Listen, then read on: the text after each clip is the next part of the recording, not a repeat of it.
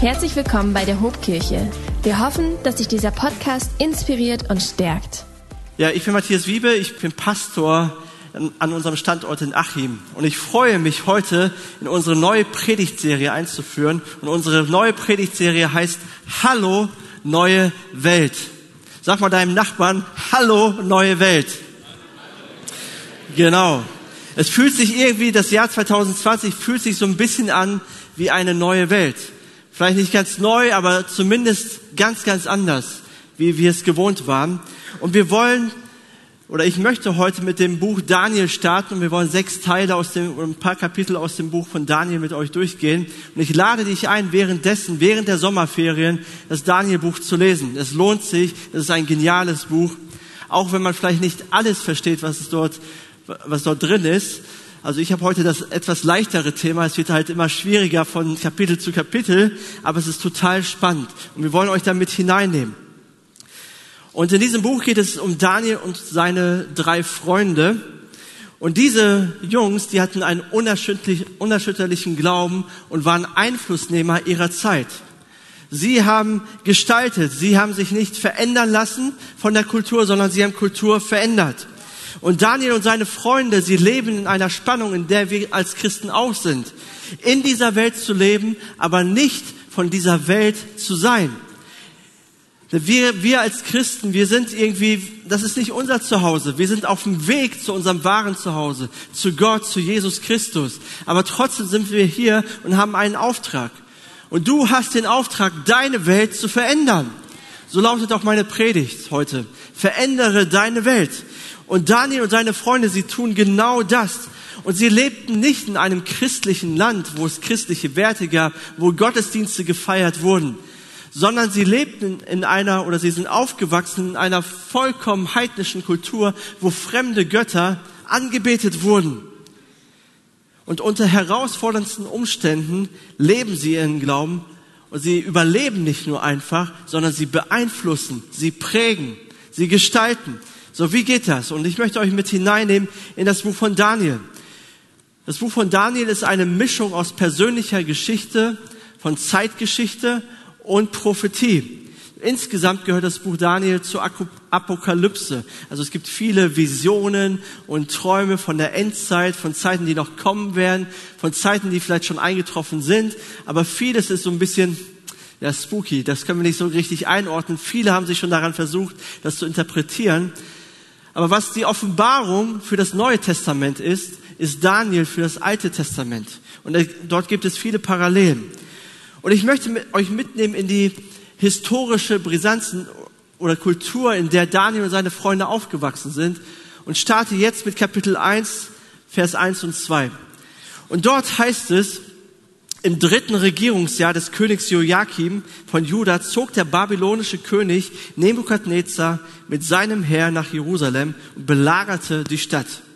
Und der Herr ließ Joachim von Juda und einen Teil der heiligen Tempelgeräte in dessen Gewalt fallen. Nebukadnezar nahm alles mit nach Babel in den Tempel seines Gottes.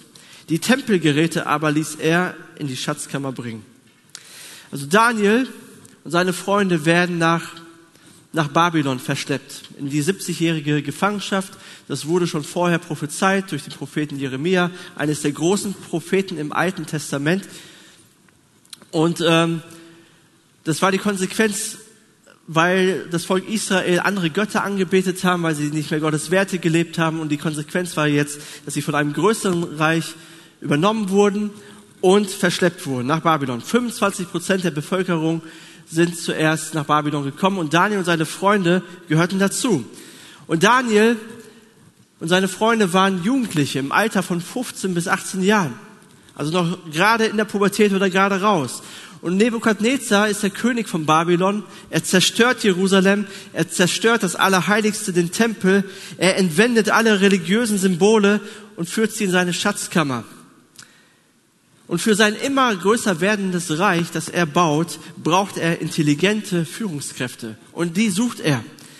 Daniel selbst stammt wahrscheinlich aus einem königlichen Geschlecht oder zumindest aus einem vornehmen und gebildeten Haus. Also er hatte was auf dem Kasten seine Freunde auch. Und in dieser ganzen Rekrutierung werden Daniel und seine Freunde wahrscheinlich, höchstwahrscheinlich zu Eunuchen gemacht. So ein Eunuch ist jemand, dessen Hoden entfernt wurden. Das war damals so Brauch. Ähm, wenn man am königlichen Hof diente, wurde man zu einem Eunuch gemacht. wenn du denkst, dass du ein hartes Leben hast, dass es richtig schwierig ist und Corona wehtut und wir können uns hier mit Abstand nur treffen und so, frag mal Daniel, wenn du ihn triffst in Zukunft. Und rede mit ihm mal über deine Probleme. Zumindest Daniel und seine Freunde kommen in eine neue Welt, in eine ganz andere Welt. Und sie müssen jetzt in einer komplett anderen Kultur irgendwie klarkommen. Eine Welt, die ganz andere Traditionen und Werte lebt, wie sie es gewohnt sind. Eine Welt, die Gott nicht kennt, geschweige ihn verehrt. Und die Frage ist, werden sie die Welt verändern oder wird die Welt sie verändern? Wie leben wir als Christen in einer Zeit und in einer Welt, die immer weniger christlich ist. Offensichtlich ist das ja so. Und ich glaube, von Daniel können wir richtig viel lernen, wie wir damit umgehen, wie wir in einer Kultur leben, die immer weniger von Gott, den wir kennen, reden und spricht. Und drei Punkte möchte ich euch mitgeben. Sei reflektiert, sei entschlossen, sei anders. Ich glaube, das können wir aus dem ersten Kapitel von Daniel lernen. Der erste Punkt, sei reflektiert. Und ich lese weiter in Vers 3. Dort heißt es, danach befahl der König seinem höchsten Hofbeamten Aspenas, er soll von den Israeliten junge Männer auswählen, die aus dem Königsgeschlecht oder aus den vornehmen Familien des Landes stammten und sie an den Hof bringen. Er sagte, such nur die Männer aus, an denen man keinen körperlichen Fehler finden kann. Außerdem müssen sie gut aussehen, eine umfangreiche Bildung vorweisen und von schneller Auffassungsgabe sein. Nur die jungen Männer, die dies alles erfüllten, sind geeignet für den Dienst. Dann unterrichte sie in der Sprache und den Schriften der Babylonier. Nebukadnezar macht das sehr raffiniert. Er sucht sich die besten Leute aus. Ich weiß nicht, warum die Männer gut aussehen mussten, aber darauf legt er irgendwie Wert. Das ist bei uns ganz ähnlich hier. Wenn du hier Pastor werden willst, dann, dann musst du durch so einen Prozess durchgehen. Okay, dein Aussehen passt ungefähr. Okay, du darfst dabei sein. Genau, das ist das Wichtigste, das A und O. Aber Nebuchadnezzar, der macht das ganz raffiniert. Er sucht sich die besten Leute aus. Und wie beeinflusst er die jetzt? Wie beeinflusst er Daniel und seine Freunde? Wie vermittelt er ihnen Kultur und Werte? Und ich glaube, da können wir echt von ihm lernen, auch wenn er keine sauberen Motive verfolgte. Er indoktriniert die Jungs. Die müssen erstmal eine dreijährige Ausbildung machen.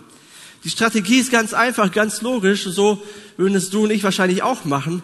Sie müssen die Sprache lernen, sie müssen die Bücher lesen der damaligen Zeit und sie müssen den Lebensstil adaptieren. Wenn man so will, war Nebukadnezar eine richtig geniale Führungspersönlichkeit. Er wusste, wie man ein großes Reich regiert. Dafür braucht man fähige Leute, um das aufzubauen. Und Sprache und Bildung ist eins der wichtigsten oder sind die wichtigsten Instrumente, um eine Kultur zu verstehen, zu verinnerlichen und zu prägen.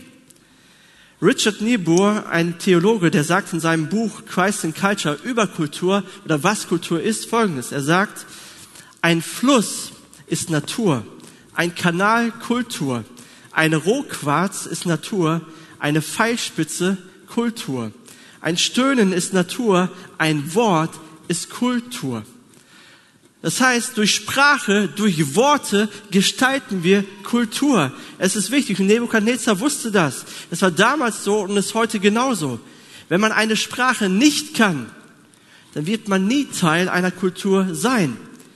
Und obwohl Daniel und seine Freunde außergewöhnliche Fähigkeiten mitbrachten, obwohl sie hochintelligent waren, mussten sie erstmal lernen. Sie sollten so denken, sie sollten so fühlen, sie sollten so sprechen und so handeln wie Nebukadnezar. Wie wirst du heutzutage beeinflusst? Wie werde ich beeinflusst? Genauso. Durch Sprache und durch Bildung, die heutzutage vor allem durch unterschiedliche Medien vermittelt wird.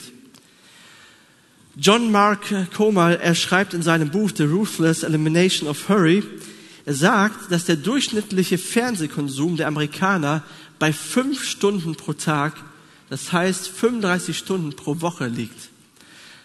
Das heißt, manche gucken mehr, manche weniger. Das ist krass. Ich meine, wir Deutschen sind nicht besser. Wir liegen bei 4,2 Stunden pro Tag. Ja, da geht eine ganze Arbeitswoche drauf, damit wir, damit wir Medien konsumieren. Bei den jüngeren Leuten, jungen Erwachsenen ist es weniger beim Fernsehen, aber mehr Social Media. Das heißt, wir sind noch mehr abhängig von Medien. Und wir haben sogenannte Netflix-Tage, oder? Kennt das jemand von euch? Hat das jemand schon mal gemacht? Den ganzen Tag Netflix schauen von morgens bis abends. Ein ganzes Wochenende geht darauf.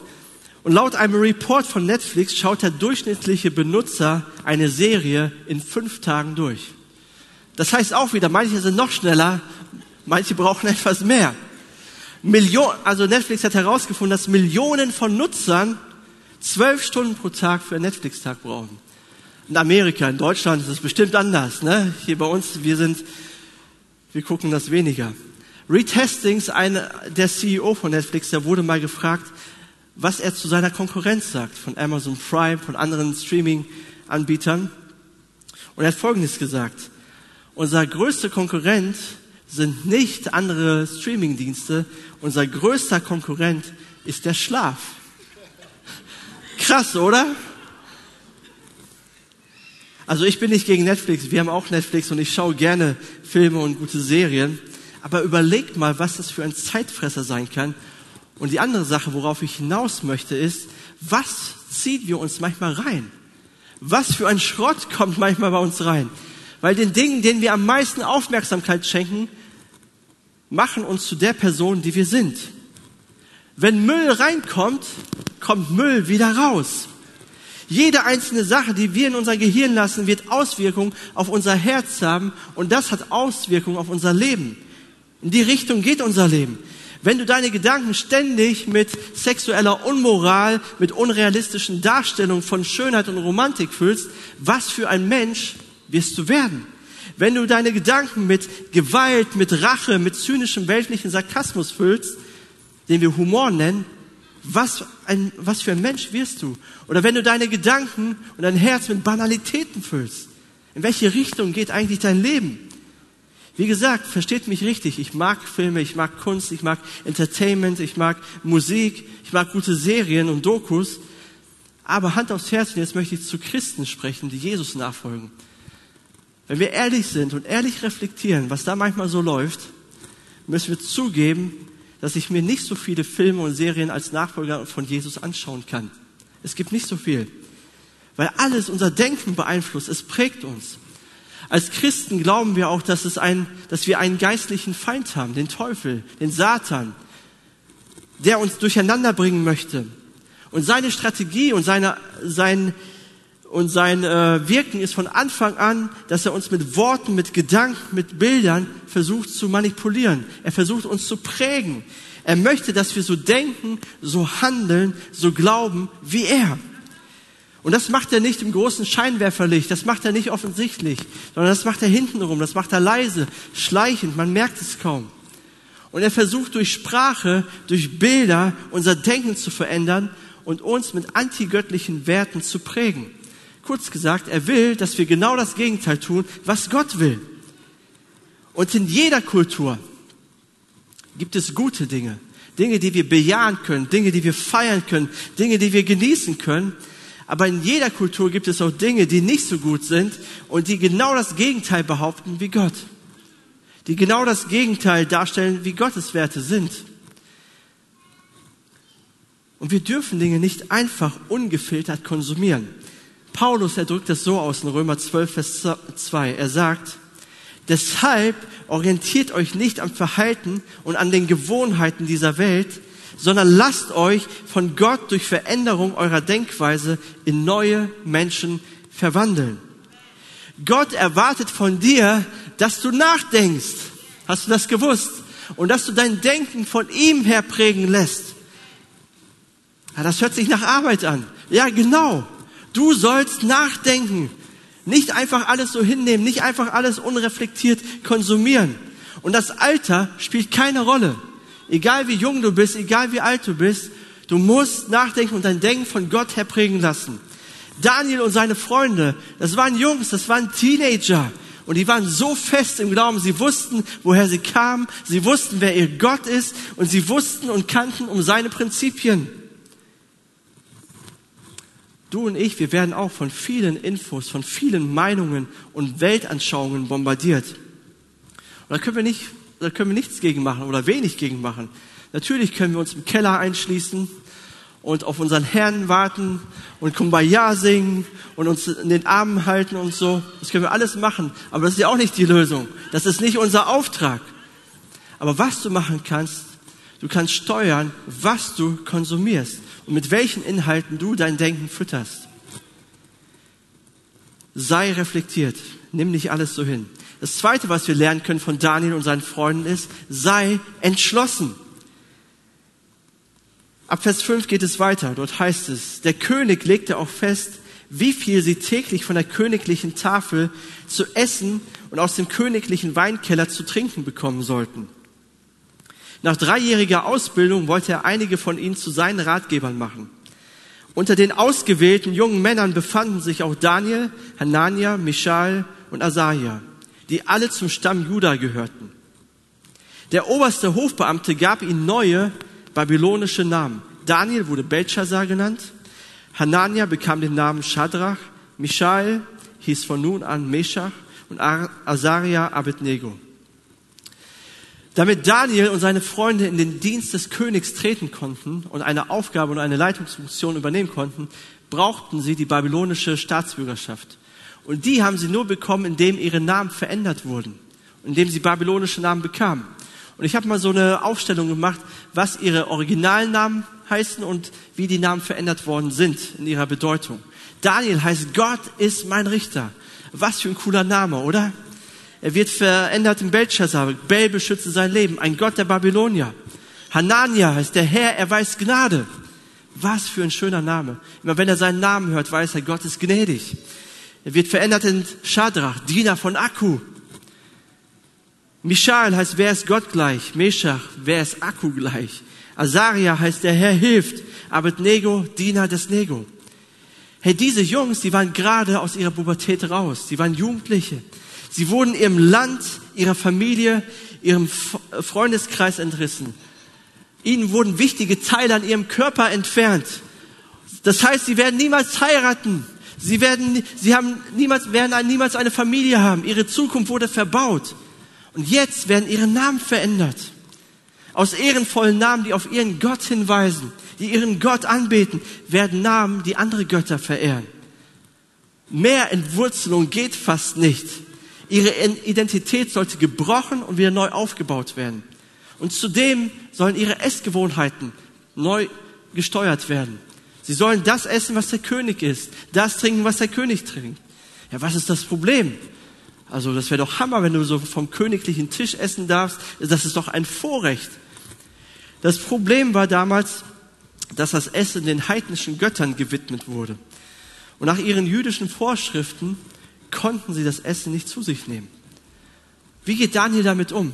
Und ich glaube, jetzt kommt ein Schlüsselvers in Vers 8. Und dort, sagt, dort heißt es, Daniel beschloss in seinem Herzen. Lass uns das mal zusammen sagen. Daniel beschloss in seinem Herzen, keine Speisen und keinen Wein vom Tisch des Königs anzurühren. Er wollte sich an die Speisegesetze seines Gottes halten. Er bat Aspenas um die Erlaubnis, die kultisch unreinen Speisen nicht essen zu müssen. Weißt du, was interessant ist? Daniel, er kämpft nicht um seinen hebräischen Namen. Er sagt nicht, ich heiße trotzdem Daniel. Er wusste, ihr könnt mich nennen, wie ihr wollt. Aber in meinem Herzen weiß ich, dass ich Daniel heiße. Und in meinem Herzen weiß ich, dass Gott mein Richter ist. In meinem Herzen weiß ich, dass ich immer Gott verehren und anbeten werde. Egal wie ihr mich nennt. Weil Gott ist mein Gott. Er ist mein Schöpfer. Er ist mein Retter. Er ist mein Helfer. Er ist mein Versorger. Er segnet mich. Er ist für mich da. Er trägt mich. Er freut sich über mich. Wenn du weißt, welchen Namen Gott hat Und wenn du weißt, welchen Namen Gott dir gibt, dann ist es egal, welchen Namen Menschen dir geben. Denn das, was Gott sagt, das zählt. Für seinen Namen kämpft Daniel nicht, aber er kämpft für den Namen Gottes. Sein Gesetz wollte er nicht brechen. Seine Vorschriften, seine Prinzipien waren ihm nicht egal. Und deswegen beschließt Daniel in seinem Herzen. Und Daniel beschließt nicht erst dann in seinem Herzen, wo er konfrontiert wird mit der Versuchung oder mit anderen Werten, sondern er hat schon vorher in seinem Herzen beschlossen, wie er reagieren wird, wenn die Versuchung ihn trifft. Was wäre passiert, wenn er das nicht gemacht hätte? Dann wird das schöne Steak serviert, der schöne süße Wein, das kriecht ihm in die Nase. Und ich bin mir sicher, Daniel hätte logische Argumente finden können, warum er dieses schöne Steak jetzt essen darf. Gott ist doch für mich und ich musste so viel, ich habe so viel verloren. Jetzt darf ich doch ein ordentliches Gericht genießen, oder? Gott wird mich schon nicht bestrafen, ich werde schon nicht tot umfallen. Er ist mir doch gnädig und er wird mir schon vergeben. Ich bete doch dreimal am Tag. Das muss doch reichen. Nein, Daniel hat schon vorher in seinem Herzen beschlossen, wie er reagieren wird. Und das ist auch deine Aufgabe und meine. Egal, was in Zukunft kommt, egal welche Herausforderungen ich habe, haben werde, ich beschließe in meinem Herzen, Gottes Wille ist auch mein Wille. Gottes Wille ist meine Herzensangelegenheit. Gottes Wille ist mein Wunsch. Mit meinem Leben will ich ihn ehren. Egal ob es schwer ist, egal ob es hart ist, egal ob Menschen mich deswegen verachten, ob Menschen über mich lachen, ich werde meinen Gott ehren. Sein Name sein Namen will ich ehren. Bevor ich ins Büro fahre, entscheide ich mich, nicht über meine Kollegen zu lästern oder schlecht über meinen Chef zu reden. Bevor, ich entscheide mich, nicht mit meiner Kollegin oder mit meiner Nachbarin zu flirten, auch wenn das alle anderen tun. Ich entscheide mich vorher, Gottes Werte in meiner Sexualität zu leben, auch wenn meine Kultur etwas ganz anderes sagt. Ich entscheide mich, ich möchte großzügig sein, ich möchte ein Diener sein, ich möchte helfen, ich möchte barmherzig sein mit Menschen. Ich fasse diesen Beschluss. Daniel hat das Tag für Tag, Woche für Woche, Monat für Monat gemacht. Wenn du das Buch von Daniel liest, wirst du feststellen, dass das Buch im hohen Alter von Daniel endet. Er ist circa 85 an die 90. Und auch da sehen wir, Daniel lebte diese Prinzipien. Er wollte Gott ehren. Der dritte Punkt ist, sei anders. Und ich möchte weiterlesen, Vers 12. Ernähre uns versuchsweise zehn Tage mit Gemüse und Wasser. Vergleiche nach Ablauf dieser zehn Tage unser Aussehen mit dem der anderen jungen Männer, die von den Speisen des Königs essen. Danach entscheide, wie du weiter mit uns verfahren willst. Je nachdem, was du an uns siehst. Der Aufseher ging auf Daniels Vorschlag ein und führte diesen Versuch zehn Tage lang durch.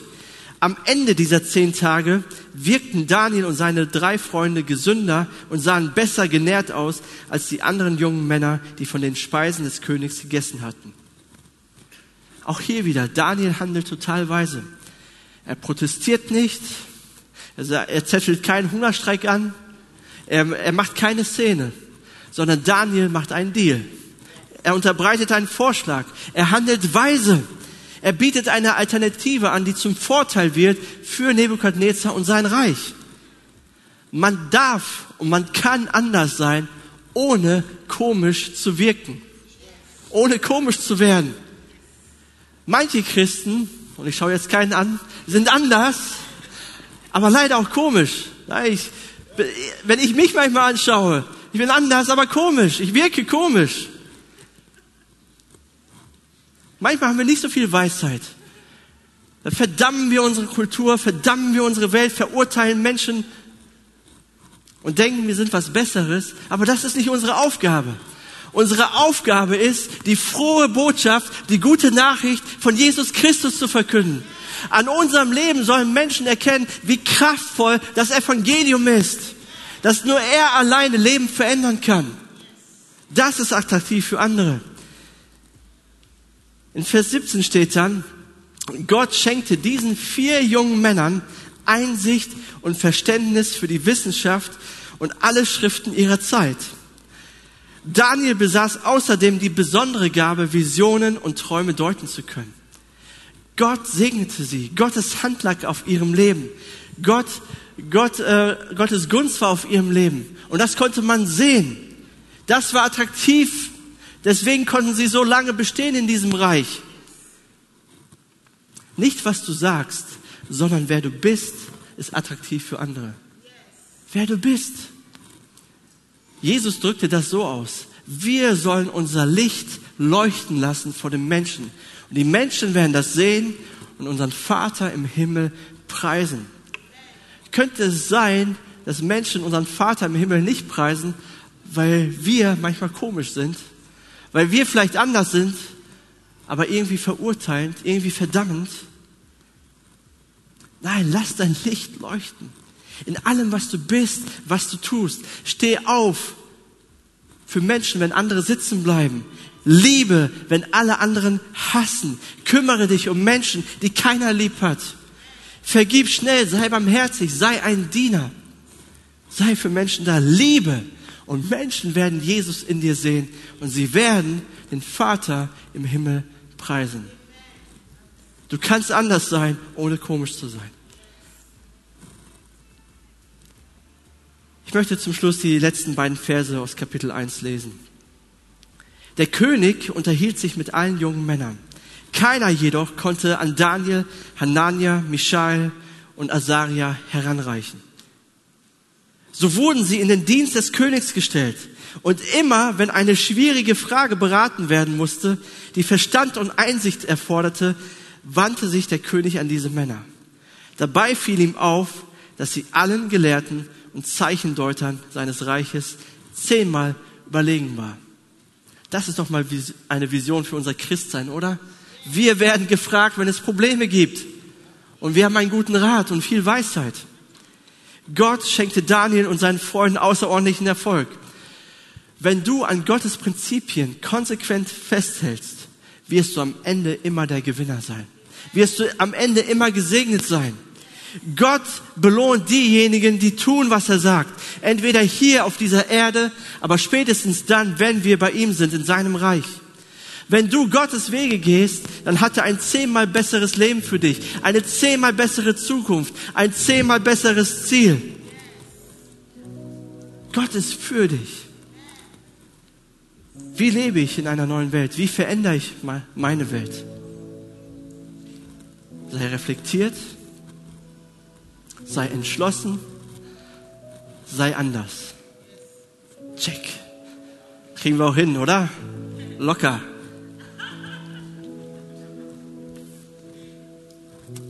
Ich fürchte, ihr seid so ein bisschen wie ich. Ich scheitere an meinen eigenen Ansprüchen, an meinen eigenen Zielen, an meinen eigenen Werten. Wie viel mehr scheitern wir an Gottes Standard, an Gottes Werten? Daniel setzt eine richtig hohe Messlatte an uns, oder? Ich meine, ich lese mir dieses Buch durch, ich lese mir das Kapitel durch und denke, krass, wie geht das? Wie schafft er das? Niemals kriege ich das hin. Wie hat Daniel das hinbekommen? Er vertraute Gott. Aber zum anderen ist Daniel ein Bild und ein Hinweis auf einen größeren, auf einen besseren, auf eine schönere, auf eine großartigere Person. Und sein Name ist Jesus. In Daniel sehen wir Jesus. Du und ich, wir werden scheitern, diese Welt zu verändern. Wir sind gescheitert und wir werden das auch in Zukunft tun. Und das wusste er. Das wusste Gott. Und deswegen hatte Gott einen wunderbaren Plan. Und ich möchte mit dem, mit der Hymne der ersten Kirche enden aus Philippa 2 ab Vers 6. Wie hat Jesus das gemacht? Wie hat Jesus unsere Welt verändert? Dort heißt es, Jesus, der Gott in allem gleich war und auf einer Stufe mit ihm stand, nutzte seine Macht nicht zu seinem eigenen Vorteil aus. Im Gegenteil, er verzichtete auf alle seine Vorrechte und stellte sich auf dieselbe Stufe wie ein Diener. Er wurde einer von uns, ein Mensch wie andere Menschen. Aber er erniedrigte sich noch mehr. Im Gehorsam gegenüber Gott nahm er sogar den Tod auf sich. Er starb am Kreuz wie ein Verbrecher. Das ist Jesus. Jesus kommt wie Daniel in eine fremde Welt, die er nicht kennt In eine Kultur, die zwar sehr religiös ist, aber weit entfernt ist von Gott.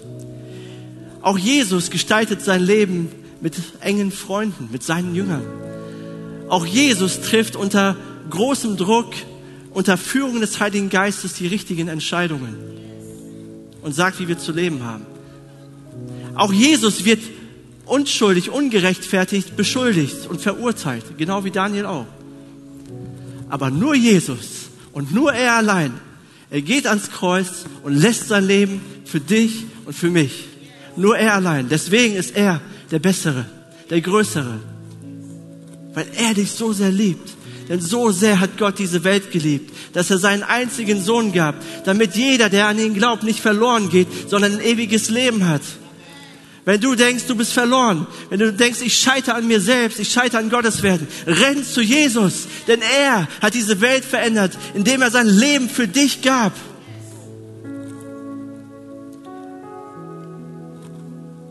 Dieser Jesus hat diese Welt verändert und nicht die Welt ihn. Und Jesus, er geht keine Kompromisse ein. Er sagt nicht, okay, ich werde jetzt so wie ihr und dann lebe ich auch so wie ihr. Nein, Jesus hält an seinen Prinzipien, an seiner Botschaft fest. Er malt uns vor Augen, dass jeder von uns verloren ist. Dass jeder von uns ohne Gott in die Dunkelheit geht. Dass jeder von uns nicht im Licht ist. Dass wir Sünder sind und einen Retter brauchen. Aber er liebt uns so sehr, dass er einen Weg, einen Weg ebnet für uns. Dass er ans Kreuz geht und sein Leben gibt. Das Geheimnis, um einen Unterschied in dieser Welt zu machen, ist, mein ganzes Sein, mein ganzes Herz, mein ganzes Menschsein muss geprägt sein von dieser Liebe Gottes. Weißt du, statt, statt fünf Stunden Netflix zu schauen, sollten wir fünf Stunden den gekreuzigten Jesus anschauen und seine Liebe anschauen und uns von seiner Liebe erfüllen lassen. Und diese Liebe wird dich komplett verändern weil er sein Leben gab. Wie verändert Jesus noch die Welt? Er ist noch nicht fertig. In Philippa 2, Vers 9 bis 11 heißt es dann, und ich bitte euch jetzt aufzustehen, vor unserem König Jesus, ihn vor Augen zu haben, ihn zu verehren. Und dort heißt es über ihn, darum hat ihn auch Gott erhöht und hat ihm den Namen gegeben, der über alle Namen ist, dass in dem Namen Jesu sich beugen sollen aller derer Knie, die im Himmel und auf Erden und unter der Erde sind. Und alle Zungen bekennen sollen, dass Jesus Christus der Herr ist, zur Ehre Gottes, des Vaters. Das ist unser Jesus. Der rote Faden im Buch von Daniel ist, dass alle menschlichen Reiche, egal wie groß sie sind, vergehen werden und Gottes Reich kommt mit Macht und wird bestehen bleiben für immer und ewig. Und Gottes Reich ist gekommen in Jesus Christus. Und es wird vollendet werden in Jesus Christus, wenn er wiederkommen wird. Ein zweites Mal, darauf warten wir. Und dort kommt er nicht mehr als kleines Baby, sondern er kommt als König aller Könige, als Herr aller Herren. Denn in seinem Namen ist Vergebung, in seinem Namen ist Heil, in seinem Namen ist Rettung. Er ist der Schöpfer des Universums. Er hat nur ein Wort gesprochen und es geschah. Er baut mit seinem Wort eine neue Kultur, eine neue Welt. Jesus ist der Herr aller Herren, der König aller Könige. Alle Mächte und Gewalten müssen sich beugen vor ihm. Wir müssen uns beugen, weil Jesus unser Gott ist und ihm vertrauen wir, ihm folgen wir nach. Und weil er die Welt verändert hat, können wir, kannst du, kann ich auch die Welt verändern. Aber nicht aus unserer Kraft, sondern allein aus seiner Kraft. Jesus ist alles, was du brauchst. Lass uns zusammen beten. Jesus, wenn ich über dich nachdenke, dann kann ich nur staunen. Dann bin ich überwältigt von deiner Liebe. Ich finde es einfach unfassbar, was du getan hast für uns. Für diese Welt, für jeden einzelnen Menschen obwohl ich so anders bin als du, bist du auf diese Erde gekommen und wurdest Mensch. Du hast dich auf Augenhöhe begeben. Aber du begegnest noch einen Schritt weiter. Wie ein Verbrecher stirbst du am Kreuz, um mich zu erlösen, um mich frei zu machen. Danke, Jesus. Wenn du hier bist und ständig an deinen eigenen Ansprüchen scheiterst und an Gottes Ansprüchen, wenn du denkst, ja, ich möchte, ich will so gerne, aber irgendwie kriege ich das alles nicht hin. Ich möchte dir jetzt sagen, renn zu Jesus. Komm zu ihm, sag ihm das, drück ihm das aus.